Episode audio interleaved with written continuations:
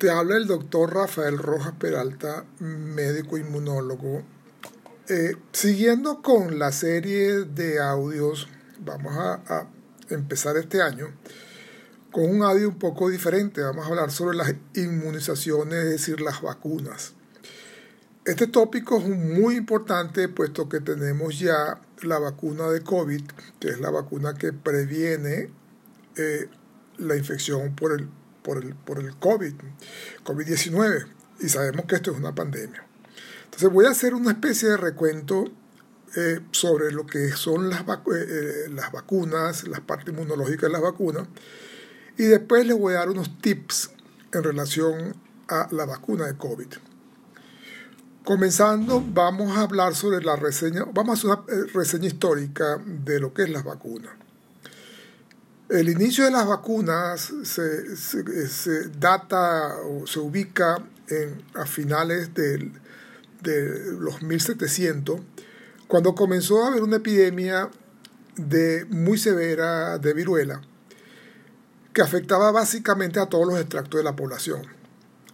Comenzaron a hacerse observaciones eh, totalmente empíricas, como por ejemplo tomar una muestra de la ampolla de un paciente infectado y colocárselo al paciente eh, para prevenir la infección. Este, eh, esto, por supuesto, eh, tenía muchos efectos colaterales porque, como eran virus vivos, podía la persona contraer la enfermedad. Posteriormente, ya para finales de, del año 1700, principio de, de los 1800, un científico, Jenner, comienza hacer observaciones un poco más sólidas, en el sentido de que él notaba que los trabajadores del ordeño en, fincas podían contraer el virus de la viruela, pero el virus de la vaca, que era el que, más, el que estaba, el que infectaba más a, estos animales. Y tomando eh, las lesiones de la piel del, del, trabajo del, ordeñador, se lo colocó a otro paciente, a un hijo, a, un niño que, inclusive, eh, que era el hijo de él inclusive, y notó que sí podía prevenir la eh, viruela. Y lo más interesante también es que el trabajador de la finca tampoco contraía la viruela, eh, digamos, generalizada, no se complicaba la viruela. Él comenzó entonces a sospechar de que sí se podía inmunizar, darle defensas a las personas frente a los cuadros virales o los cuadros infecciosos en general. Y pronosticó que iba a aparecer la vacuna de la viruela y que se iba a controlar la infección por la viruela. El tiempo siguió hasta 1880, cuando Pasteur, un médico prestigioso francés, descubre ya una vacuna en forma que es la vacuna de la rabia. Esto fue un punto muy central dentro del desarrollo de las vacunas, porque a partir de esa fecha comenzaron, a principios del, siglo XX, a desarrollarse una serie de vacunas y hacer esquemas prácticamente de, para todas las infecciones que estaban en ese momento, digamos, afectando a la población.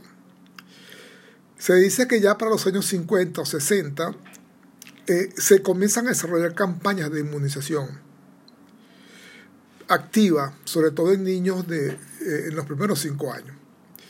Es así tanto que para 1970 la viruela, que había sido la infección original, ya prácticamente había desaparecido. Y ya para la, la fecha del, del 2000 y tanto, también se había controlado otra infección muy frecuente que era la del polio. Posteriormente a esta fecha, comienza a haber un desarrollo inmunológico mucho más activo y comienza a conocerse más sobre los mecanismos inmunológicos que provocaba la vacuna. Es así que se entiende exactamente qué es lo que era una vacuna y qué es lo que provocaba la vacuna en el organismo. Y finalmente, ya para el siglo XXI, se establece ya lo que es el genoma, el genoma es la secuencia de los ácidos nucleicos que permite la identificación no solamente de un ser humano, sino también la identificación de bacterias, virus, parásitos.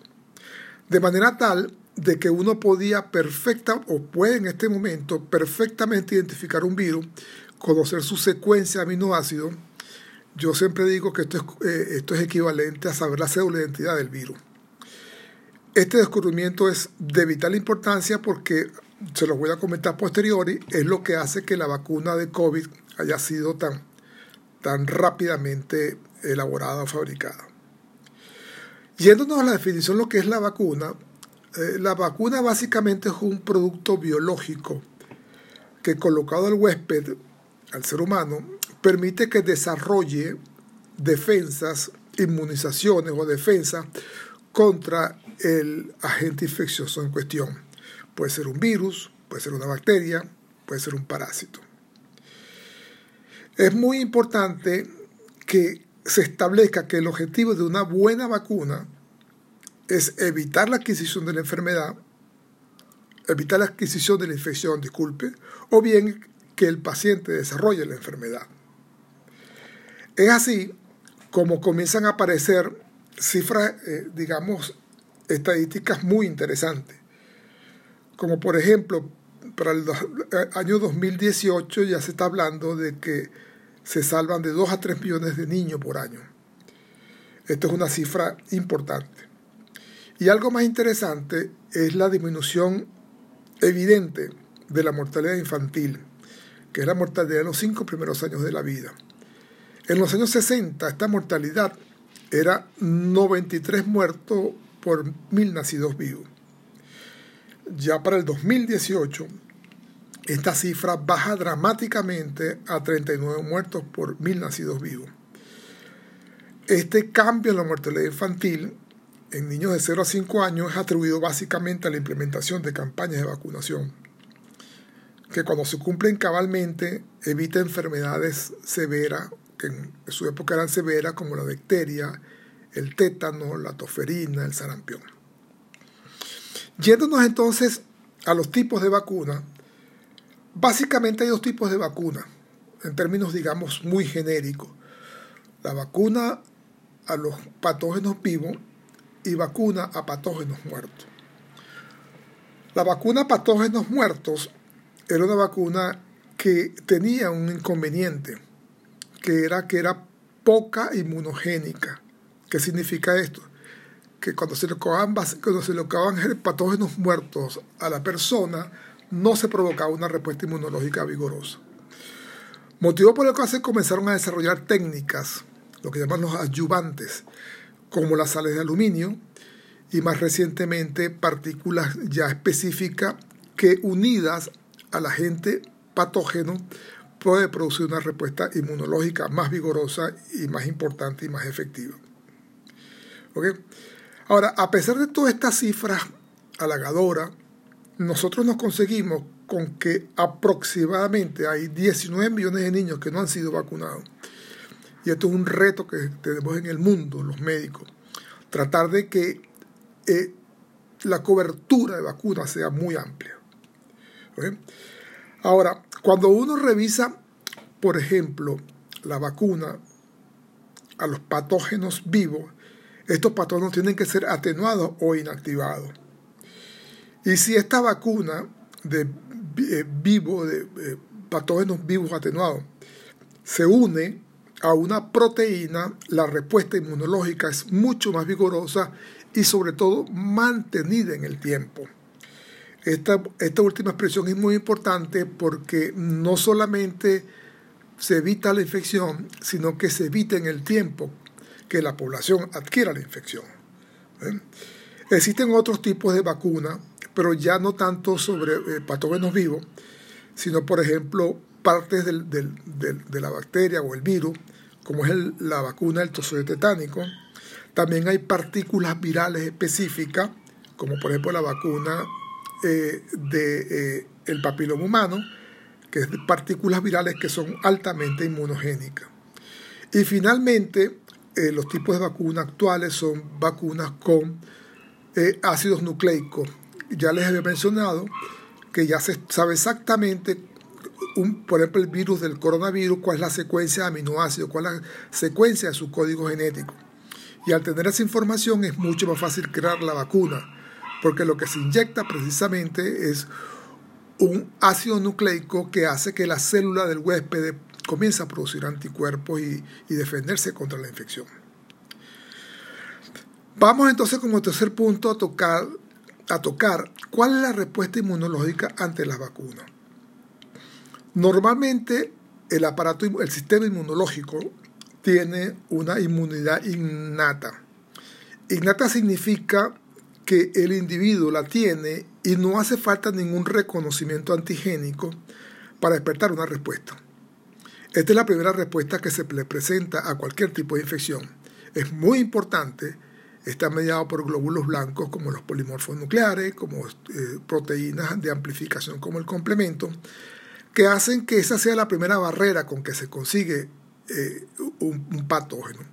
Y específicamente en, en, la infección por el COVID-19, precisamente la inmunidad innata es muy importante y ahí es que eh, se aprecia que esta inmunidad innata en los niños es muy fuerte y hace que los niños, un alto porcentaje de niños, tengan una infección eh, asintomática o en el último caso una leve infección. Después viene otro tipo de inmunidad que es la inmunidad adquirida. Esta inmunidad adquirida sí requiere el reconocimiento del virus o de la bacteria o del patógeno. Es la inmunidad por células B con producción de anticuerpos o la inmunidad por células T con producciones de células que combaten la infección. Eh, digamos que toda vacuna o la mayoría de las vacunas que nosotros tenemos lo que despiertan inicialmente es una respuesta de producción de anticuerpos. Esta producción de anticuerpos, esto es otro concepto muy importante, puede ser de corta duración. Para el caso del COVID-19 eh, se estima que la duración es entre 3 a 6 meses. Sin embargo, también se está trabajando sobre vacunas que despierten la inmunidad celular, la inmunidad de células T, esta inmunidad celular T es muy importante porque hace que no desarrolle la infección. Esto es esencial, básico. El otro punto que quería señalarle en esta respuesta inmunológica es que las vacunas son capaces de despertar células de memoria, sean linfocitos B o linfocitos T. ¿Qué significa de memoria? que cuando este sistema inmunológico se consigue con cualquier patógeno, lo reconoce si lo ha visto anteriormente, y esta respuesta se hace mucho más fuerte, más vigorosa y más mantenida en el tiempo. De manera tal que uno puede decir que la vacuna ideal es una vacuna que evita la infección y al mismo tiempo evita el desarrollo de la enfermedad, modifica el desarrollo de la enfermedad y finalmente, dentro de estos esquemas de vacuna ideal, está despertar la, la memoria, células de memoria inmunológica. Eh, a mí me gustaría ahora eh, tocar el punto de la vacuna COVID, la vacuna COVID-19. Y lo voy a hacer de una manera mucho más dinámica, contestando preguntas que me han hecho pacientes. Me han preguntado eh, preguntas bien puntuales. Y por ser tan puntuales me parece que eh, son importantes. La primera pregunta que me hacen con mucha frecuencia es por qué la vacuna es necesaria. La vacuna, es la vacuna de COVID-19 es necesaria porque nos estamos enfrentando con un virus con alta capacidad de infectar, alta capacidad de expandirse en una población como ustedes lo están viendo, y eso hace que cualquier medicación para el virus probablemente sea insuficiente porque el virus va a sobrepasar el efecto de este tratamiento. Entonces, la opción ideal para una infección o un patógeno que se disemina rápidamente y ampliamente es la vacuna. Ejemplos sobran. El polio, eh, la viruela, como les dije inicialmente, y el sarampión hay experiencias en múltiples eh, poblaciones en el mundo donde se estima que con una buena campaña de vacunación, por ejemplo del sarampión, se ha logrado controlar la infección.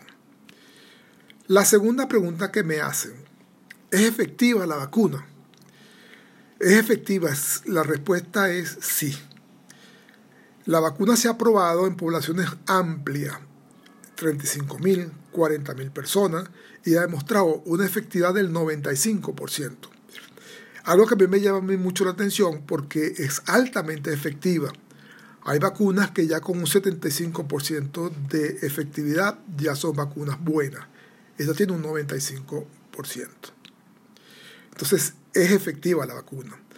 Lo que no se conoce en la vacuna es si esta inmunidad que se adquiere con el uso de la vacuna se va a prolongar en el tiempo. Hay ejemplos muy concretos en el cual se necesita vacunarse todos los años, como es el virus de la influenza, porque la inmunidad no se mantiene en el tiempo. Eh, la respuesta a, esta pregunta no lo da el tiempo. Después hay otro concepto que me preguntan a mí mucho, que es lo que es la inmunidad de rebaño. Realmente la palabra correcta no es inmunidad de rebaño, es protección de rebaño. ¿Qué significa la protección de rebaño? La protección de rebaño significa que entre más gente tenga anticuerpos en una población determinada, en un país determinado, en una zona determinada, mientras hay gente que más anticuerpos tiene, eso va a detener la expansión del virus. Eso es lo que llaman inmunidad de rebaño. Hay dos maneras de adquirir esta inmunidad de rebaño. Uno, de una manera natural, haciendo que toda la, toda la población se infecte y toda la población va a tener anticuerpos. Sin embargo, este tipo de protección es muy peligrosa por la alta posibilidad de mortalidad en la población, como ha estado sucediendo realmente con la vacuna de COVID-19, donde nos conseguimos que la población de alto riesgo, que son los mayores de 65 años, con patologías asociadas como eh, diabetes, obesidad, hipertensión, son los que más se mueren. Entonces, la inmunidad de rebaño de una manera natural no es conveniente. Entonces surge otro aspecto en la vacuna del COVID-19, que si la cobertura de la vacuna es amplia y cubre a una, un porcentaje muy alto de la población, probablemente vamos a tener esta protección de rebaño y probablemente eso va a hacer que el virus se detenga en su capacidad de diseminarse. ¿Ok? Otra pregunta que me hacen con mucha frecuencia. ¿El virus es capaz de modificar los síntomas en un paciente infectado anteriormente? Esta pregunta, y quiero serle bien claro y bien preciso en este momento, no tiene una respuesta específica, porque hay que darle tiempo al uso de la vacuna desde el punto de vista teórico, sí podría modificar la clínica, puesto que esta vacuna también es capaz de, despertar una respuesta inmunológica mucho más amplia. Eh, otra pregunta, ¿cuánto dura la protección de la vacuna? Eh, la producción de anticuerpos específicamente dura de 5 a 6 meses, eh, de 3 a 6 meses, perdón. Pero si esta vacuna es capaz de, despertar inmunidad de memoria, es probable que eh, esta vacuna dure por muy largo tiempo. Sobre todo de memoria de células B y de memoria de células T. Esto es un concepto muy importante. Finalmente, quiero tocar un punto que para mí es muy importante por la responsabilidad que nos confiere al, cuerpo, a los médicos, a nosotros en el mundo. La campaña antivacuna. La campaña antivacuna siempre ha existido. Desde la época de los 1700, con esta campaña de los inicios de las vacunas, 1800, ya había renuencia en un porcentaje importante de la población a dejarse vacunar. O sea, que es un fenómeno que se, está, se ha estado observando por mucho tiempo. Después hay otro punto importante. Eh, la decisión de vacunarse es una decisión individual. No podemos obligar a nadie a que se vacune. Lo que sí debemos hacer los médicos, y es un poco lo que yo estoy tratando de hacer con esta mini conferencia, es educar a la población, hablarle con la verdad y con transparencia de tal manera de que ellos estén claros, en caso que no se quieran vacunar o no deseen vacunarse, deben empezar entonces la función de la responsabilidad social. Si este porcentaje de cobertura no es lo suficientemente amplio, por encima un 75%, probablemente este virus nos va a acompañar por mucho tiempo y va a seguir matando gente por mucho tiempo. De manera tal de que una, una campaña antivacuna tiene una repercusión social. Han surgido preguntas y dudas por ahí que me han dicho los pacientes que para mí son preguntas insólitas, como por ejemplo que el virus es capaz de modificar la estructura genética del individuo. Esto no es verdad. Esto no es verdad porque lo que realmente se hace es utilizar el RNA del virus. Entonces uno también te puede preguntar que el virus entonces también es capaz de modificar la genética del individuo. Eh, realmente yo no comparto este criterio. Es una respuesta altamente específica de una porción del virus que despierta una respuesta inmunológica en el aparato inmunológico del huésped. De tal manera de que no podemos pensar en que son medidas para control de la población en el mundo, para que la gente se muera. Yo no comparto eso y en esto asumo la responsabilidad. Finalmente quiero convocarlos a que juntos, los médicos y la población en general, trabajemos juntos. Y en la medida que trabajemos juntos, es probable que esta infección muy importante, muy severa del COVID-19 sea ya un recuerdo como fue eh, la gripe española en 1918 o 1920. Queda en el recuerdo. Eh, yo los invito, los convido a que comparen la, el nivel científico del desarrollo científico en este siglo XXI con el del siglo principios del siglo XX. Hay una diferencia evidente, una diferencia muy importante. Y eso a mí, porque yo antes de médico soy ser humano, soy venezolano, me crea confianza. Me hace pensar de que este virus más temprano que tarde va a desaparecer. Aquí termina entonces esta breve charla. Espero de corazón que le haya sido útil. Y por favor, tienen mis links en Instagram, en LinkedIn, en Facebook. Ahí me pueden ubicar y hacerme preguntas. Mi correo es rojasp49 arroba gmail.com donde me pueden escribir libremente cualquier pregunta, cualquier duda que ustedes tengan, que yo con mucho gusto, si está en mis, en mis posibilidades, se las voy a contestar. Eh, cualquier cosa, el teléfono, eh, mi consulta, mi teléfono particular es 0414-249-9614. Espero que entonces les haya servido útil, les sea útil esta, esta mini conferencia por supuesto, esto es un tema mucho más extenso y, requiere más tiempo, pero intenté hacer un resumen. Muchas gracias por la atención.